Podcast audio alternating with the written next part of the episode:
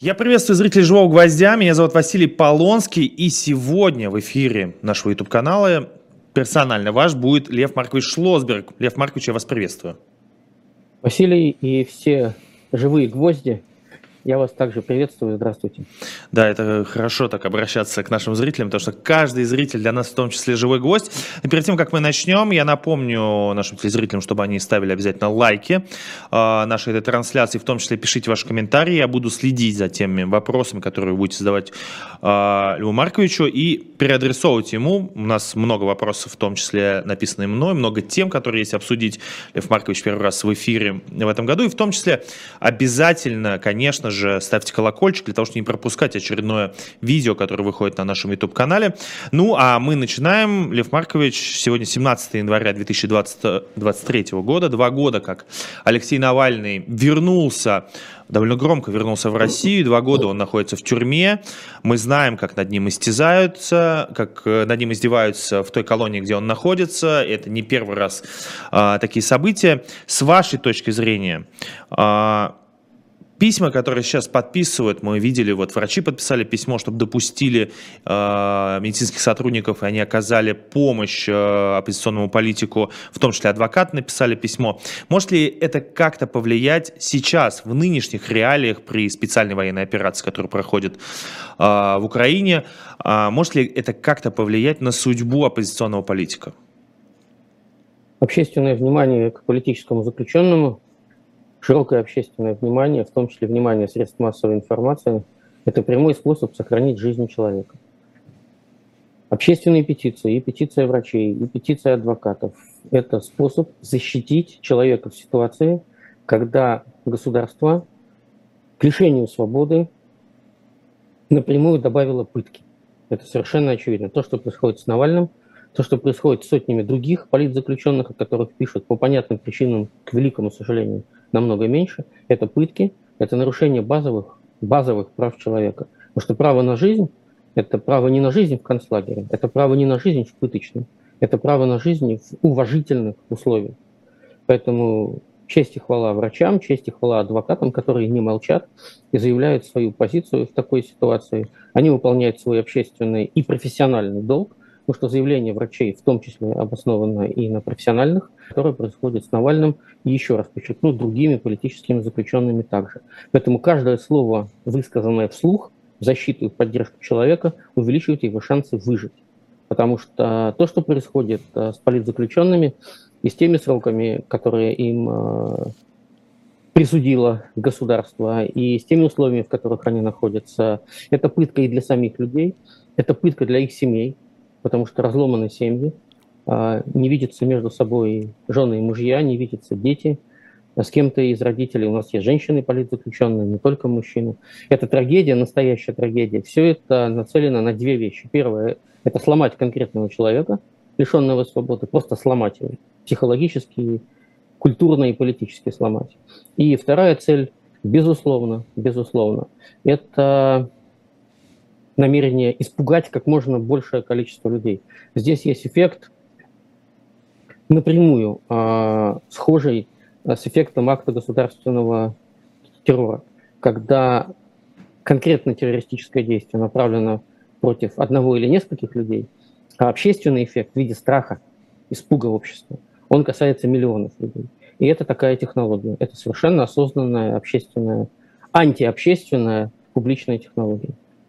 Как вам кажется, почему э, вот это мучение Алексея, я напомню нашим телезрителям, что Алексей Навальный написал несколько постов об этом, в том числе в суде, потому что у него проходит много очень процессов, он подает против колонии разные иски, ему удалось высказать свою как бы позицию по поводу того, что с ним там происходит, к нему подсаживают разных а, людей, у которых не все в порядке с психикой, которые всю ночь кричат, не дают ему спать, он уже там в течение очень долгого времени не спал, в том числе его отправляли в ШИЗО за то, что он что-то не так сделал, не, не в то время мыл руки или встал э, на минуту позже, чем это надо было. С вашей точки зрения, почему власти, несмотря на то, что уже совсем повестка переключилась за два эти года, Алексей Навальный точно не является первой строчкой новостей вот 2022 года, потому что это все занимает СВО и Украина, почему власти продолжают давить на Алексея Навального в колонии, с вашей точки зрения?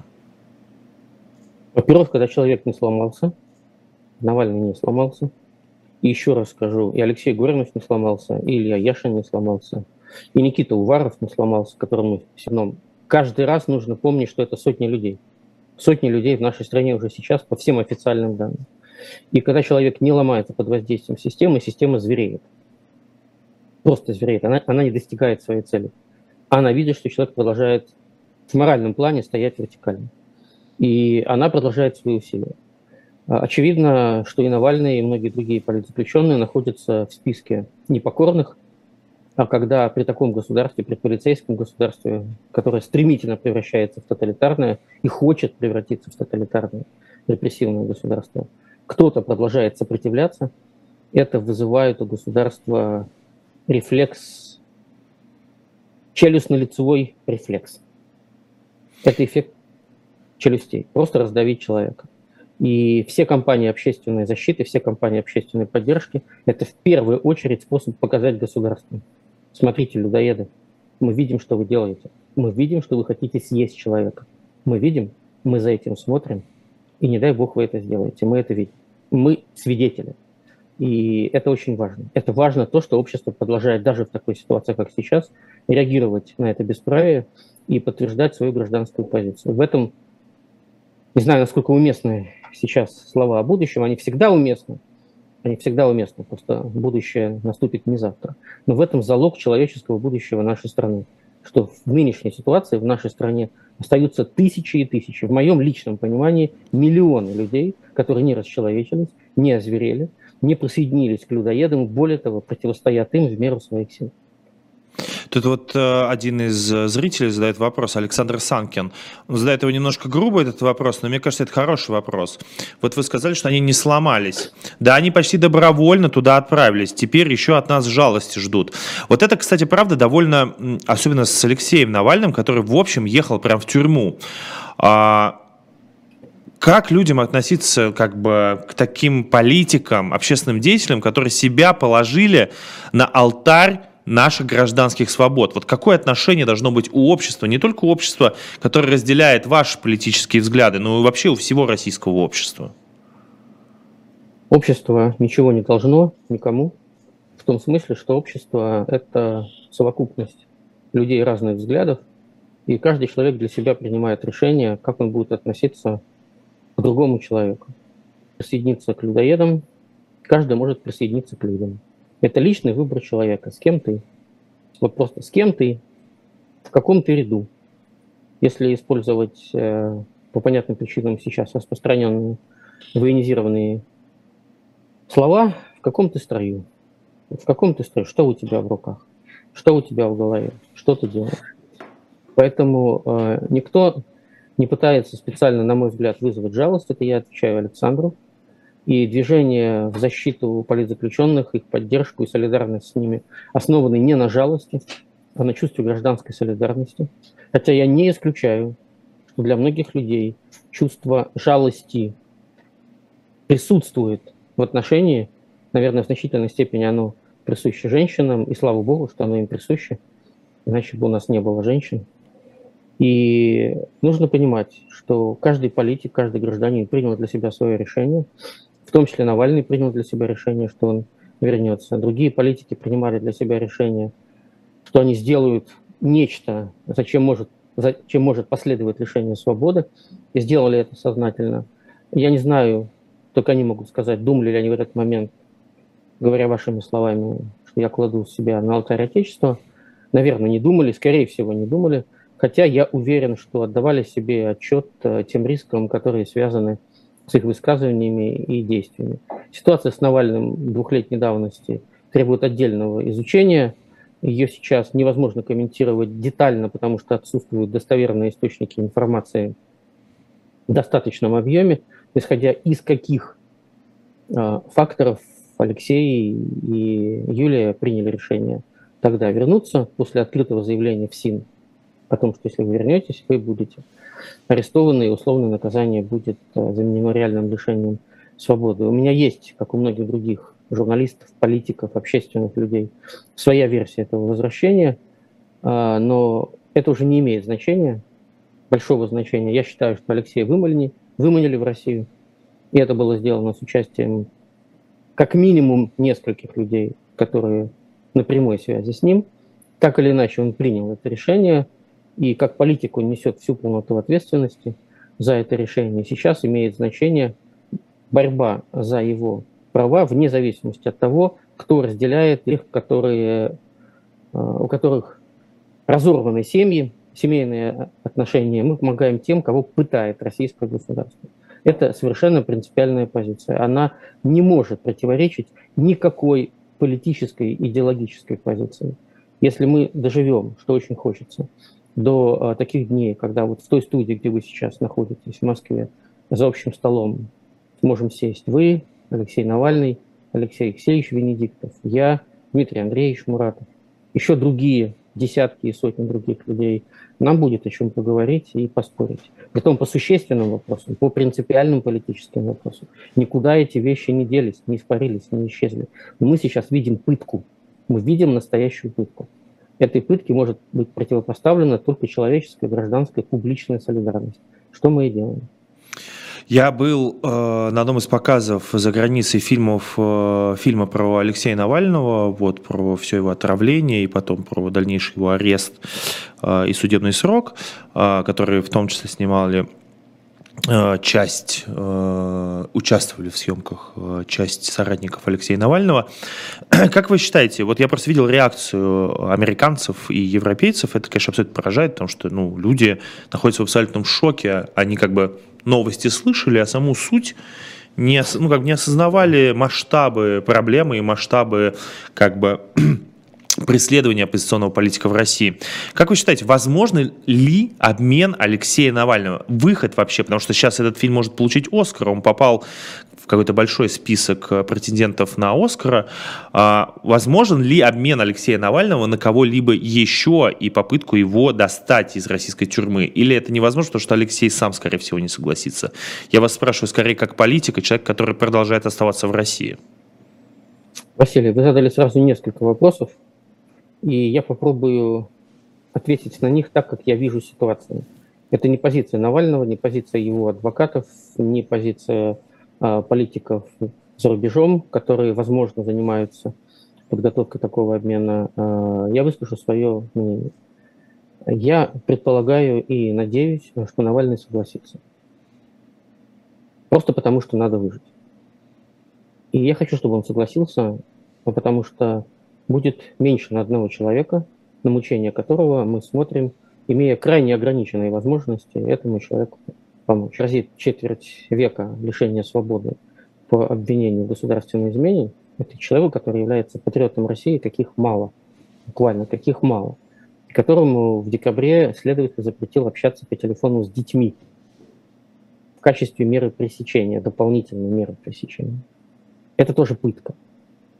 И я предполагаю, что политики такого уровня, как Навальный и Карамурзов, должны быть в том листе, подчеркиваю, должны, я считаю, что это будет правильно, листе обмена, которым будут заниматься, или, надеюсь, уже занимаются, и цивилизованные политики Запада, и те ближайшие друзья и адвокаты, которые отвечают сейчас в широком плане за защиту и безопасность этих людей.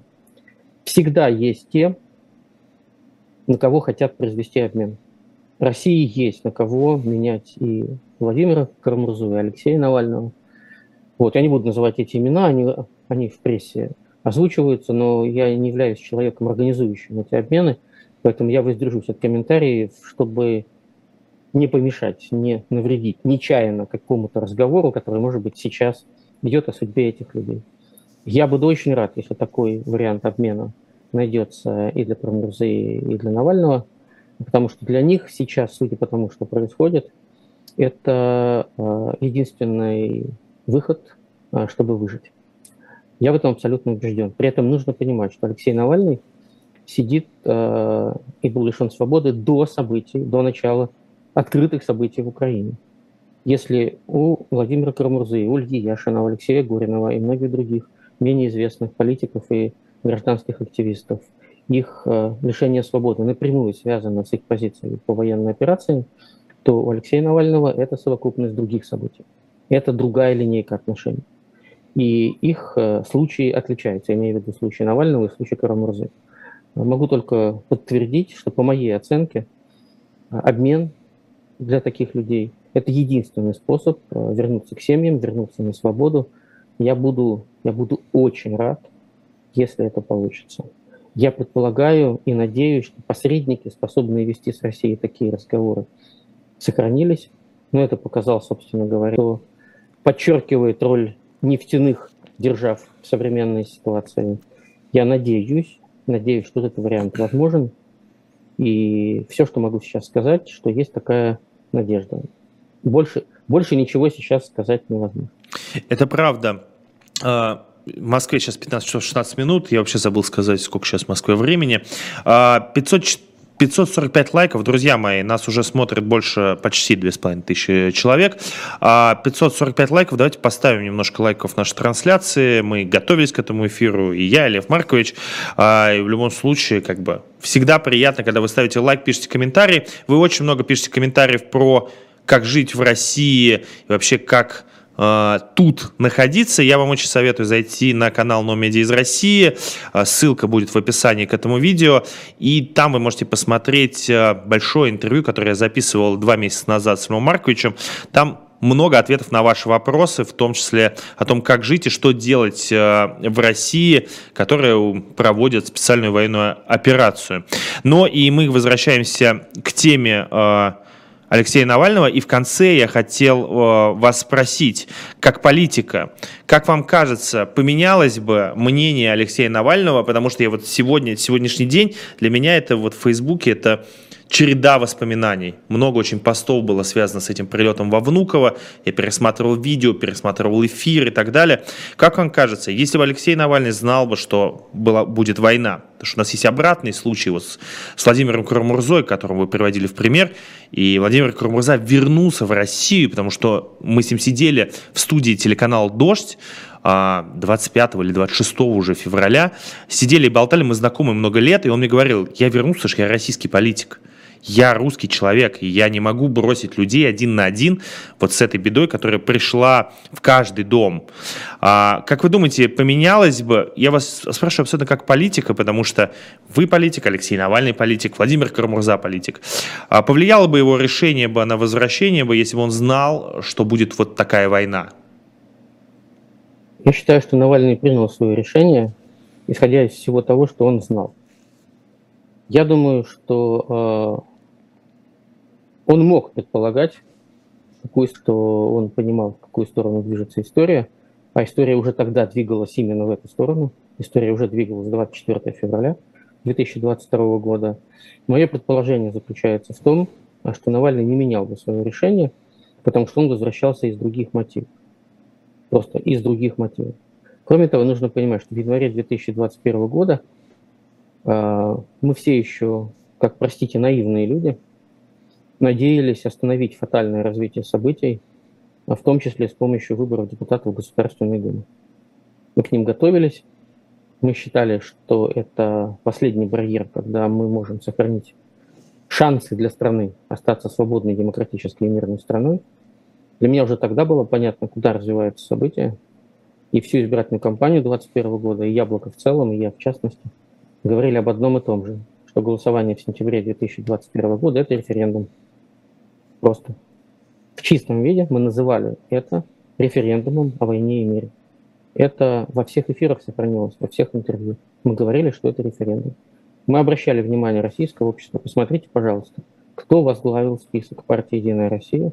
Притом лидеров списка озвучил Путин лично на съезде партии. Министр обороны. Это же послание обществу. Список – это и есть послание, имена, фамилии, биографии. Это и есть позиция, это и есть квинтэссенция политики. Люди – это квинтэссенция политики. Мы обращали внимание, что спину ему смотрит министр иностранных дел со всей его спецификой.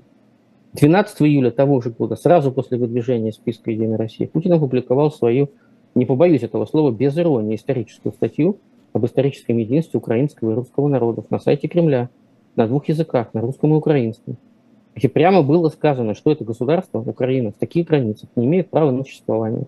С чем пришли в Советский Союз, с тем и уходите, было сказано в этой статье. Это и была политическая программа, с которой Единая Россия во главе с Путиным де-факто, Шойгу и Лавровым де-юре, а с Путиным де-факто выходили на выборы. И мы говорили всем людям, как могли, вот везде, где мы могли говорить. Обратите внимание, они будут делать то, о чем они сейчас говорят. И именно эти люди будут делать то, что они сейчас говорят. Ваше голосование будет иметь значение – Ваше голосование будет иметь последствия. Они выполнят то, что там написано. Потому что там... Поэтому, э, как мне представляется, э, тогда возвращение Алексея Навального было в некой другой повестке. Это была попытка поднять в России открытое публичное протестное движение, исходя из абсолютно иллюзорной, вот здесь я могу сказать абсолютно точно, иллюзорной, необоснованной, неправильной оценки – что это протестное движение достаточно сильно и достаточно массово для того, чтобы сменить режим на улицах. Это была ошибка. Ставка на этот протест в действительности а, оказалась ударом по протестному движению. Это вот такой парадокс истории. С помощью открытого уличного протеста Алексей Навальный планировал заменить российскую историю в сторону демократизации воли народа. А фактические последствия этого протеста заключались в разгроме протестного движения и начале издания целой серии совершенно репрессивных по своей концепции, не в деталях, по концепции законов, начиная с ограничения избирательных прав и в дальнейшем э, до ужесточения норм административного и уголовного кодекса. Поэтому, на мой взгляд, если говорить о понимании ситуации и о последствиях, о понимании последствий всех действий, то с этим пониманием а, было очень плохо. Я хорошо помню тех людей, которые вышли на протест в 2021 году, в том числе в Пскове, и это были совершенно искренние, а, активные люди демократических убеждений, которые были уверены, что Россия должна быть современной, свободной, демократической страной, уважающей права человека. И хочу напомнить, что тогдашние шествия, марши – митинги, пикеты в защиту Навального, они были в защиту свободы и в защиту политзаключенных. То есть это э, были не только персонально ориентированные публичные мероприятия. Но мало кто тогда, мало кто тогда понимал, что при сформировавшемся полицейском государстве со всей его мощью эти протесты приведут э, к разгрому протестного движения. Все надеялись, или почти все, неправильно будет сказать все, но большинство людей рассчитывали на то, что эти протесты приведут э, к положительному результату. Но на деле, на деле результаты были чудовищными. В связи с этим, хорошо, вот смотрите, а, я признанный иностранный агент и телеканал, который находится вне России. Кстати, Владимир Кармуза тоже признан, если я не ошибаюсь, иностранным агентом России. А, тут новая у нас как бы игра в политические предсказания. Новая мобилизация или частичная мобилизация. В связи с этим я хотел бы вас спросить, во-первых, как вы думаете, ждать ли ее, будет она или нет? Василий, буквально сегодня утром э, Псковское яблоко, это не специально под наш с вами эфир, до Пскова дошло письмо администрации президента России в ответ на запрос депутата Псковского областного собрания от Яблока Артура Гайдука, направленный еще в конце ноября, буквально 30 ноября, а с предложением издать указ а, о завершении частичной мобилизации, таким образом успокоить людей. И такие же запросы, аналогичные, были направлены другими депутатами от Яблока в администрацию президента, Эмилией Слабуновой в Карелии, Борисом Вишневским и Александром Шишловым в Петербурге, Максимом Кругловым, Сергеем Митрохиным в Москве. И мы получили уникальный ответ. Он шел по почте долго, больше двух недель, и наконец-то дошел до Пскова. Ответ заключается в следующем. А, сказано, что обращение депутата было направлено в Министерство обороны, и Министерство обороны предоставило информацию, которой референт управления администрации президента по работе с обращениями граждан и организаций в кавычках буквально цитирует а, в ответе Артуру Гайдуку. Указ президента Российской Федерации 21 сентября 2000 2022 года о частичной мобилизации в Российской Федерации действует. Это первый документ, первый буквально документ, который был э, получен кем-либо из депутатов. Это совершенно принципиальная э, вещь, потому что раньше все писалось завуалированно, А вот теперь я буквально сейчас открываю этот документ, посмотрите в телеграм-канале «Псковское яблоко», и многие СМИ сегодня с самого утра публикуют и цитируют этот документ. Новая газета «Европа» опубликовала. Я не видел все публикации в медиа, их много. Вот я цитирую дословно. Действие указа президента Российской Федерации от 21 сентября 2022 года номер 647 об объявлении частичной мобилизации в Российской Федерации продолжает. Специальное открытое подтверждение того, что этот указ не просто существует, а действует и он будет исполняться. На мой взгляд, любая последующая а, волна мобилизации а, будет происходить в зависимости от того, какая цифра будет меняться в закрытом секретном седьмом пункте этого указа, где установлено число мобилизуемых. Любыми секретными указами, хоть еженедельно, хоть ежемесячно, а, Путин может изменять эту цифру. По словам Шойгу, того же, от того же 21 сентября это было 300 тысяч человек – Потом было сказано, 28 октября было объявлено, что мероприятия завершены план выполнен. Ничто не мешает, ничто не мешает поменять эту цифру в секретном пункте, и мобилизация продолжилась. Она, по сути, и сейчас продолжается. То есть нужно понимать, что юридически сегодня, вчера, завтра, в любой час, любому человеку на основании этого указа могут прийти, принести ему мог предписание, и это будет с точки зрения российского законодательства законно. Насколько масштабными могут быть эти дополнения к мобилизации, это вопрос открытый. Что сейчас очевидно? Очевидно, что мобилизация принесла существенные результаты. Во-первых, была стабилизирована ситуация на, как говорят Путин и Шойгу, линии боевого соприкосновения, составляющей до полутора тысяч километров. Эта линия перестала сильно колебаться в разные стороны. Совершенно очевидно, что какие-то дыры в этой линии были просто заняты и закрыты этими тысячами людей. Там теперь не чистое поле, там теперь укрепления, и там находятся воинские подразделения. И совершенно понятно, что те, э, те планы по смещению этой линии э, на восток, которые открыто и официально заявляет Украина, эти планы остановились. То есть частичная мобилизация принесла Путину и воинскому командованию положительные в их оценке результатов. И мы видим, а, что тот приказ, приказ Шойгу от 11 января, о котором руководство Объединенной группировкой вооруженных сил, по сути, всей военной операции в Украине, возложено лично на начальника генерального, генерального штаба Валерия Герасимова, а все остальные, включая генерала Сергея Суровикина, начальника, стали его заместителями, говорит о том, что теперь военная операция в Украине является делом не какой-то объединенной военной группировки, отдельной, а делом всех вооруженных сил Российской Федерации, всех видов и родов войск. Что официальным руководителем военной операции теперь является высокопоставленный военачальник, у которого одного из трех людей в России есть ядерный чемоданчик. Это Валерий Герасимов. Ядерный чемоданчик А3 у Герасимова, у Шойгу и у Путина. И сейчас во главе военной операции стоит начальник генерального штаба Валерий Герасимов. Это совершенно очевидно показывает, что никакие цели и задачи, объявленные Путиным 24 февраля 2022 года, не отменены. То есть просто никакие. Ни политические, ни военные, ни экономические. И Россия будет всеми силами и средствами, имеющимися в ее распоряжении, в первую очередь военными, добиваться этих целей. Поэтому, на мой взгляд, учитывая то, что именно Генеральный штаб в структуре Министерства обороны, откройте сайт Минобороны, там все, там все написано. Именно Генеральный штаб отвечает в том числе за все мобилизационные работы, все мобилизационные мероприятия, непосредственно Генштаб. Не Минобороны как чиновничья структура, аппарат управления, а именно Генеральный штаб.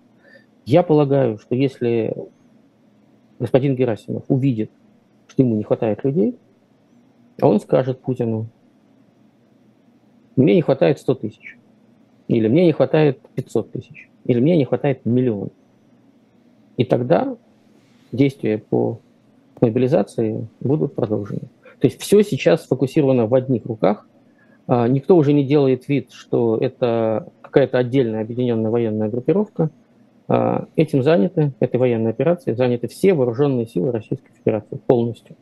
Это очень важное событие января, и, на мой взгляд, на этом фоне вопросы о продолжении мобилизации являются, по сути, риторическими. Все понятно, она будет продолжаться. Вопрос только числа призываемых людей, мобилизуемых людей и того периода времени, течение которого этих людей будут призывать небольшую паузу сделаем. Я хочу сейчас прорекламировать просто книгу. Мы это делаем просто каждый наш почти эфир. Последнее время shopdiletant.media. Обязательно заходите на наш магазин. А, перед тем, как начать рекламировать, скажу, что тысяча лайков. Спасибо большое. Три с половиной тысячи нас смотрят. Друзья мои, поставьте еще, пожалуйста, большие пальцы вверх, пока я рекламирую книгу. А, заходя Красюков. А, это книга, которая называется «В тени истории». Она посвящена тем моментам истории, которые не вошли в так называемый большой блок, большую историю, но довольно интересная и захватывающая книга. Вы узнаете довольно много всего нового. Ну, а мы продолжаем. Я напомню, что персонально ваш Лев Шлосберг сегодня у вас в эфире «Живого гвоздя», член Федерального политкомитета партии «Яблоко». А, нас смотрит 3,5 тысячи, 1100 лайков. Спасибо большое те, кто откликнулись на наш призыв, поставили еще нам лайки. А мы немножко продолжаем про мобилизацию. Я вот хотел у вас спросить. Ответ понятен. Мобилизация продолжается. И, если честно, я сейчас нахожусь немножко в шоке, потому что я готовился чуть заранее, заезжал в новую газету, мы там занимались своими делами, и упустил эту новость абсолютно. Сейчас нахожусь в абсолютном шоке. Я, конечно, понимал, что ничего не закончилось, что, конечно же, все продолжается, но уровень ответа меня, конечно, шокировал, потому что э, то, что Минобороны так заявляет о том, что ничего не остановилось, это, конечно же, абсолютно поражает. Но в любом случае, мы говорим о юридических аспектах. Физически как будто бы мобилизация закончилась. Вот я сегодня листал а, различные Z-каналы, и там как бы рассказывают о том, как э, на Урале люди добровольцами, э, десятками, сотнями идут участвует в специальной военной операции в Украине. А в связи с этим я хотел вас спросить. В любом случае мы увидим какую-то, скорее всего, вторую волну. Если как бы сам акт еще работает, мы увидим физически, как людей будут опять забирать, опять будет много повесток, опять будет не хватать бронежилетов, оружия, еще чего-то, касок, э, прицелов каких-то, компасов и так далее. Первая та волна частичной мобилизации вызвала невероятную бурю эмоций. И даже, даже сейчас мы еще имеем какие-то отголоски той мобилизации. У нас есть солдатские матери и жены, которые высказываются в интернете, на разных платформах, блокируют их странички. Мы видим, как бы, когда кто-либо на фронте погибает, в том числе это как бы отголоски той самой первой волны мобилизации. Это был такой серьезное социальное сотрясение. Как вы считаете, вторая такая же вот как бы волна не прекращающаяся, частично участвует в этой мобилизации, соглашается идти по этим повесткам э, военкоматы, а дальше ехать на фронт, оно не готово как, с как, каким-то серьезным сдвигом, несмотря на то, что их зовут на войну, смысл, который они до конца не понимают. А, на мой взгляд, любое существенное государственное действие влияет на людей. Указ 21 сентября о частичной мобилизации повлиял на людей, повлиял по-разному. А, многие люди уехали из страны именно тогда, не после 24 февраля, а после 21 сентября приняли решение об отъезде. А многие люди стали менять свое отношение к государственной политике, потому что выяснилось, что это происходит не с кем-то где-то далеко, а происходит с близкими тебе людьми. Но нужно понимать, что какого-то кардинального э, изменения общественного мнения не произойдет, потому что сама по себе новость уже не является новостью. Страна психологически готова к тому, что именно эта политика будет продолжаться, но есть важные два обстоятельства. Обстоятельство первое. Э, все люди во всех странах, когда страна участвует в военных действиях, ждут успеха. Желательно быстрого желательно бескровную, желательно красивую. Вообще красивых картинок военных действий не существует. Просто не существует. Я помню, вот это было, боже мой, это было больше 40 лет назад, когда ветеран Великой Отечественной войны Борис Петрович Селецкий, который читал нам античную историю в Псковском пединституте, на историческом факультете, сказал нам фразу. Мы стояли после пары в аудитории, и что-то мы его спросили про войну. Это 81-82 год. И он сказал, ребятки, война – это грязь, кровь и смерть. И ничего больше. Ничего больше. Вот три слова – грязь, кровь и смерть. я это запомнил на всю жизнь.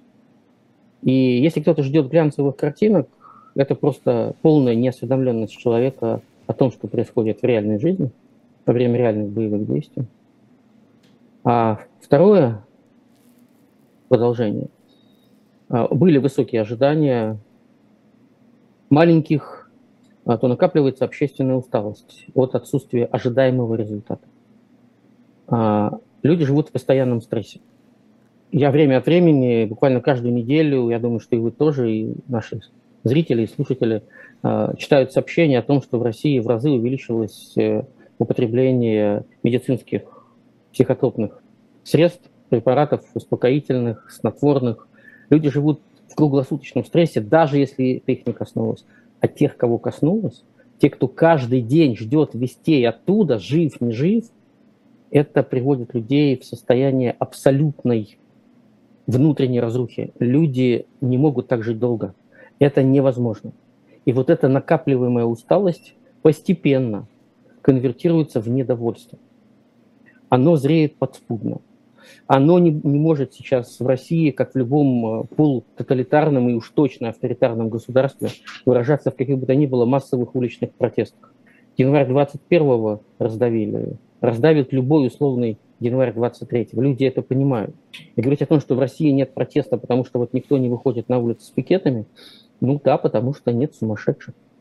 Ну, нет сумасшедших, люди надеются пережить это время, оставшись людьми, но при этом оставшись на свободе. Это не предосудительно. Но посмотрите, сколько движений помощи и солидарности.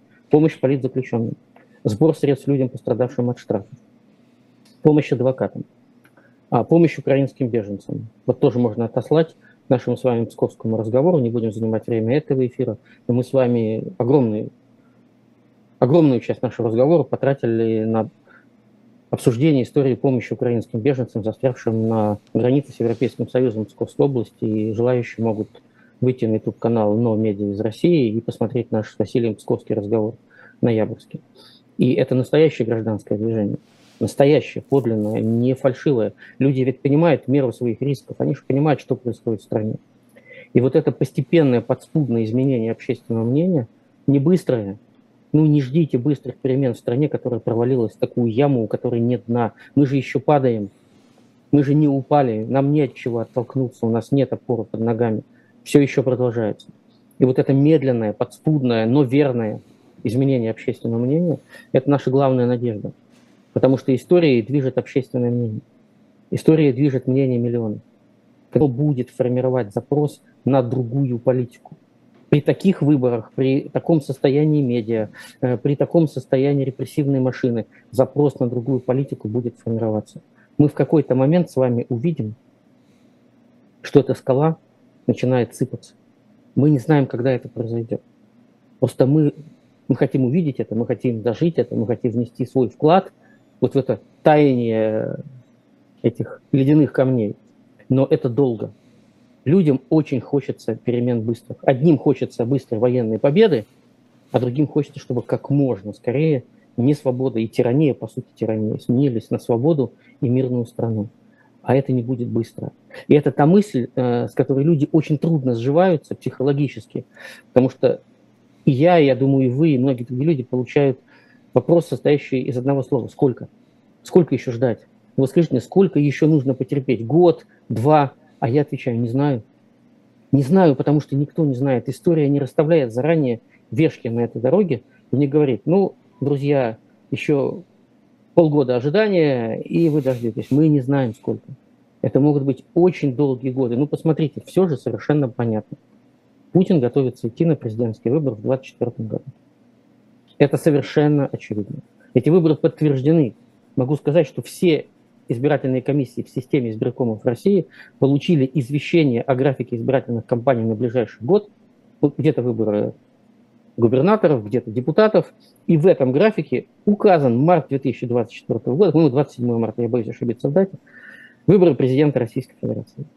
Все, он идет туда, куда он и шел.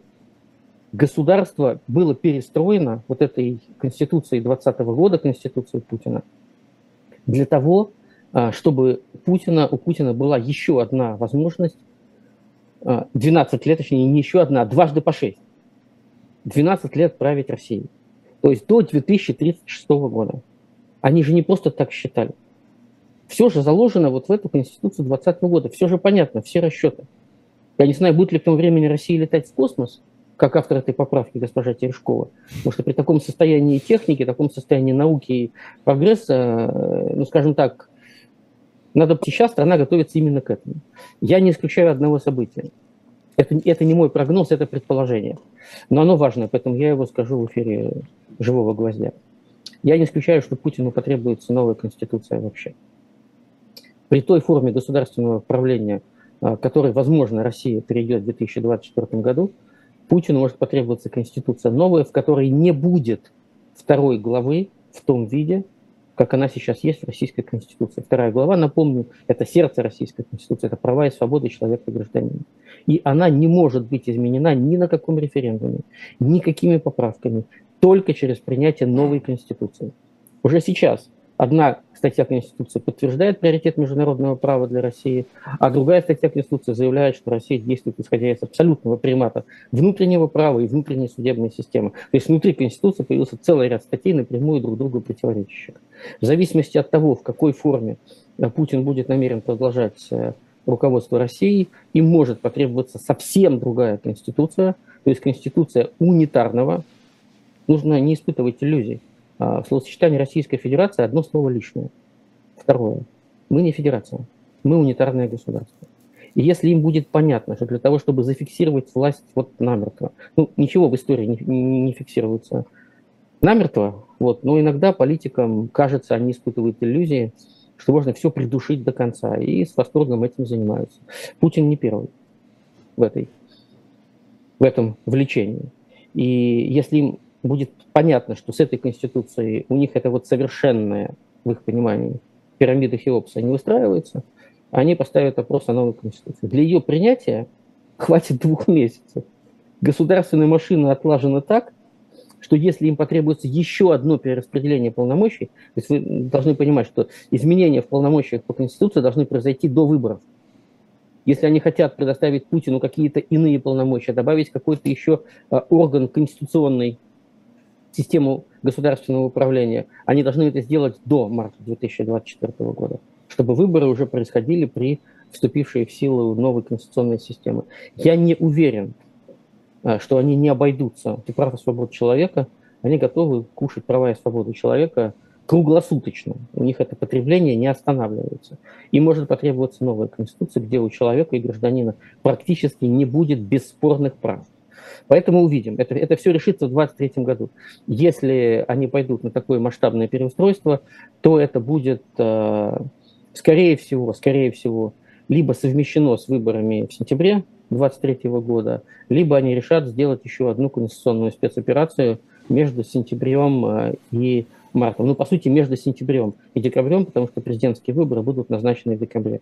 Э, я не могу нашим слушателям гарантировать, что будет именно так, как вы понимаете. Но я не исключаю, не исключаю, а, что их политика будет двигаться в эту сторону. И может показаться мало того а, костюма, который они уже сшили для Владимира Путина на очередные или внеочередные, дополнительные, будет лучше сказать, его 12 лет.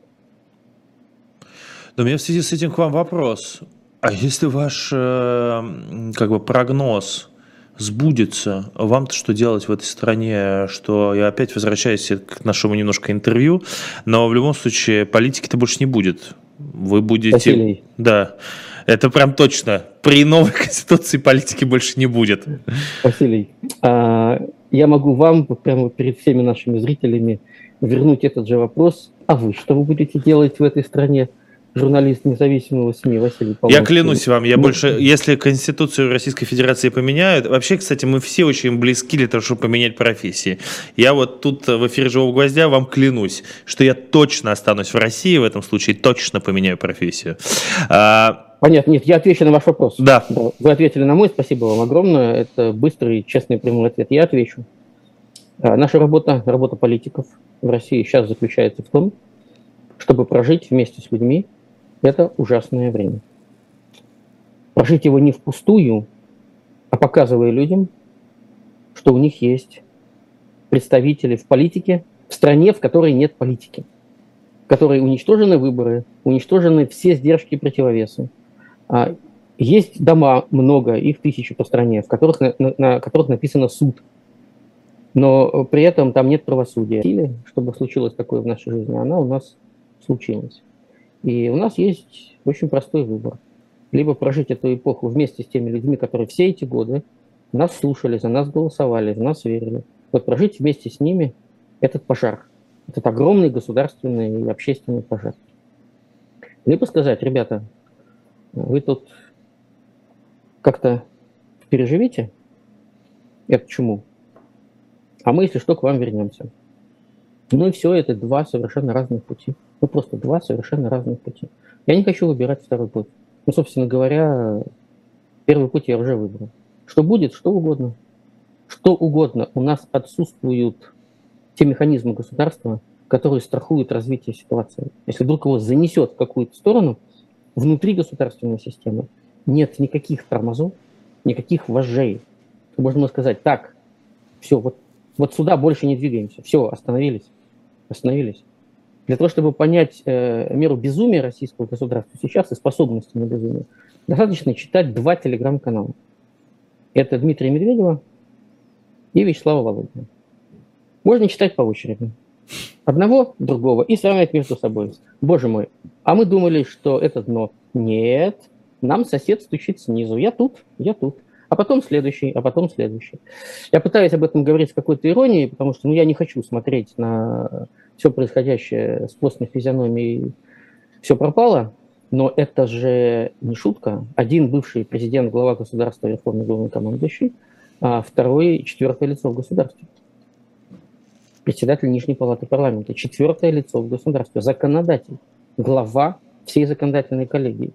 И это не шутки. На фоне того, что они пишут, иногда читаешь сенатора Клишес и думаешь, боже мой, какой конституционалист. Человек, который обеспечил принятие именно в части юридической техники принятие во многом обеспечен Путинской Конституции 2020 года на фоне этих двоих э, выглядит, э, не хочу называть Клишеса либералом, но человеком, э, хотя бы знающим нормы российского права, хотя бы понимающим, что такое закон. И это показывает, что внутри себя система перестала координировать свои слова и свои усилия. Если Володин говорит такие вещи, а потом Клишес пытается объяснить, что нет, ребята, так не получится, а что юридического термина предатель. Я так представляю себе решение суда именем Российской Федерации признать Сидорова предателем. Вот я хотел... И печать. Вот вы прям просто танцуете, простите, что перебивать, танцуете вокруг моего вопроса. У нас вот остается 10 минут, я очень хотел это обсудить. Давайте. Вот все прям про это. Володин и его телеграм-канал 13 января называет а, новый закон. Закон подлецов. Ой, извините, оговорился. Закон для подлецов. Точнее, не Нет, подлецов, а закон, а негодяев. Закон для негодяев. Для негодяев, да, для закон негодяев. Для негодяев. Закон подлецов, это у нас был другой закон. Оговорился да. дважды. Закон для негодяев. Хочется убрать для очень сильно, но оставим его как есть. История, история уберет лишнее. Э, абсолютно, Василий, абсолютно. Не беспокойтесь, история уберет все лишнее. Вот а, так называемых негодяев это те самые иностранные агенты и люди, кто критикуют из-за границы армию Владимира Владимировича Путина и вообще действия российской власти. Вот они хотят этих негодяев лишать имущества.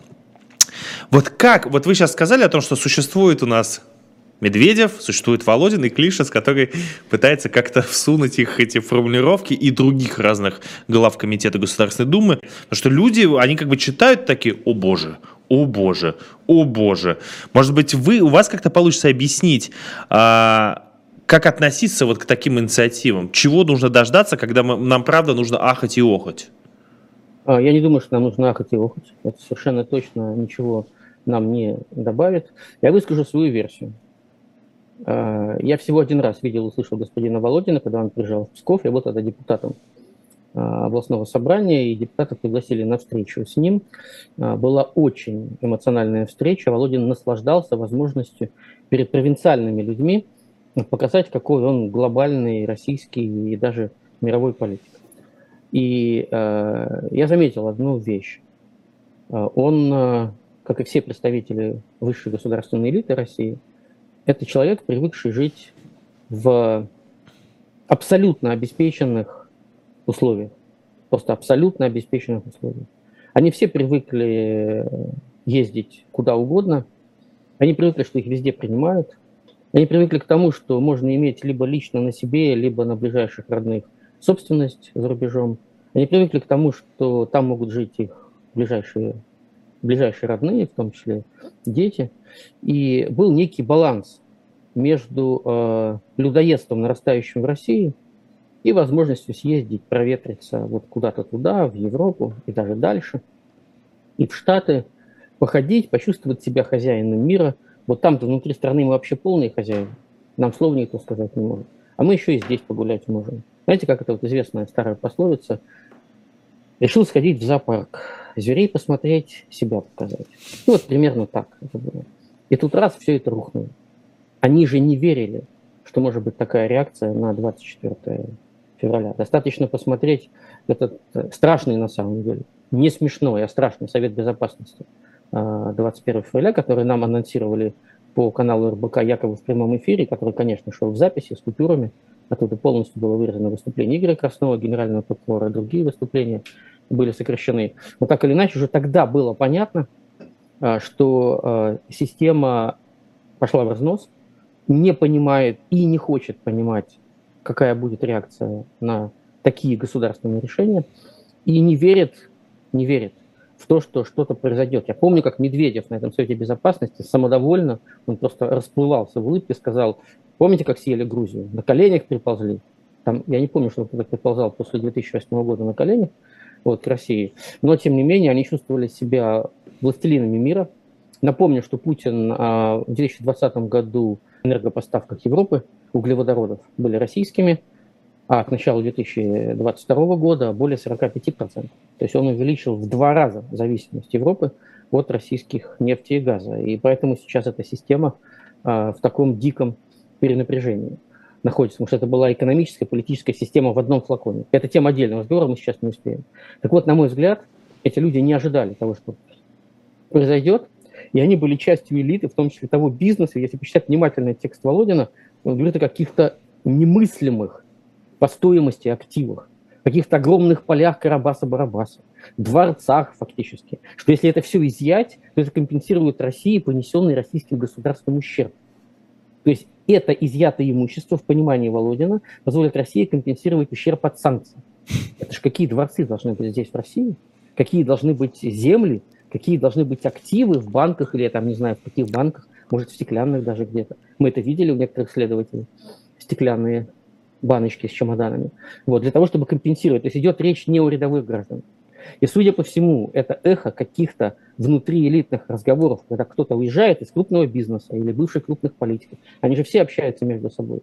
И они говорят там друг другу, ах ты, сукин сын, я тебя устрою. Но выглядит это как, безусловно, попытка мести всем тем миллионам людей, которые решили расстаться со страной. И вот здесь, если говорить об общественном аспекте, я не готов анализировать отношения, условно говоря, Володина с Чубайсом, кем-то еще. Пусть эти милые побронятся между собой сами, сами за углом, как хотят. Вот это, это, это не предмет нашего обсуждения. Для нас с вами имеет значение, как это воспринимают рядовые люди, достойные граждане, вынужденные покинуть нашу страну в 2022 году. А там есть два послания. Послание первое. Не дай Бог вернетесь. Не возвращайтесь. Ведь эти же люди никогда за них больше не проголосуют. Так или иначе, пока что, пока что они сохраняют тягу к электоральному э, аргументу. Мы все-таки пойдем на выборы, мы покажем, что 99,9% поддерживают политику Путина, Единой России и всего российского государства. То есть им нужны выборы. И на этих выборах эти люди точно не нужны. А второе – это посыл всем тем десяткам миллионов людей, кто остался в России. Это попытка окрика остановить. Уедете, мы ваши хрущевки заберем. Мы ваши хрущевки заберем, мы все, мы все перемелем, все будет мукой, у вас ничего не останется, вы потеряете все. Это попытка, извините, это, это послание ненависти. И в каком-то смысле это послание бессилия. Самые агрессивные люди – это люди бессильные изменить историю. История идет все равно в другую сторону она вся уже окровавлена, эта история, и полита слезами невозвратными. Но она идет в другую сторону. Она не пойдет туда, куда они хотят ее тащить и тащат. Потому что никогда еще история не шла по такому пути в конце концов. Просто цена этих кульбитов истории является страшной, по-настоящему страшной. Я абсолютно уверен в том, что вот эти проявления ненависти, агрессии, хамства, оскорблений, уничижения, это в каком-то смысле таком глубоком-глубоком.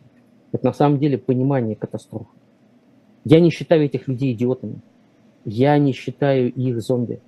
Я считаю, что у них достаточно мозгов, чтобы понимать, что происходит. Да, они хотят вместе с собой утащить в бездну всю страну. Зачем нам мир, в котором не будет России? А нам нужен мир. И в котором будет мирная Россия. И в этом смысле мы с ними... Мы живем в одном обществе, но мы хотим другого общества, другой страны, других людей. Поэтому мы здесь. Поэтому мы здесь, и мы пытаемся, извините, голыми руками, почти голыми руками, изменить жернова истории. Это будет очень тяжело, очень больно, и никто не знает, чего это будет стоить. Но пока мы в состоянии это делать, мы должны это делать. Делай, что должно, и будь, что будет. Простите меня за цитату из книги Экклезиаста. Это хорошая цитата. Я бы хотел бы закончить еще эту фразу о том, что в 2017 году вместе с прекрасной журналисткой Елизаветой Сурначевой, которая сейчас находится в Киеве и регулярно находится под бомбардировками, а, мы вместе снимали а, не дом, не дворец, а снимали просто охотничье угодье Вячеслава Володина, которое несравнимо с некоторыми дворцами и домами. Это была такая огроменная территория Смоленской области.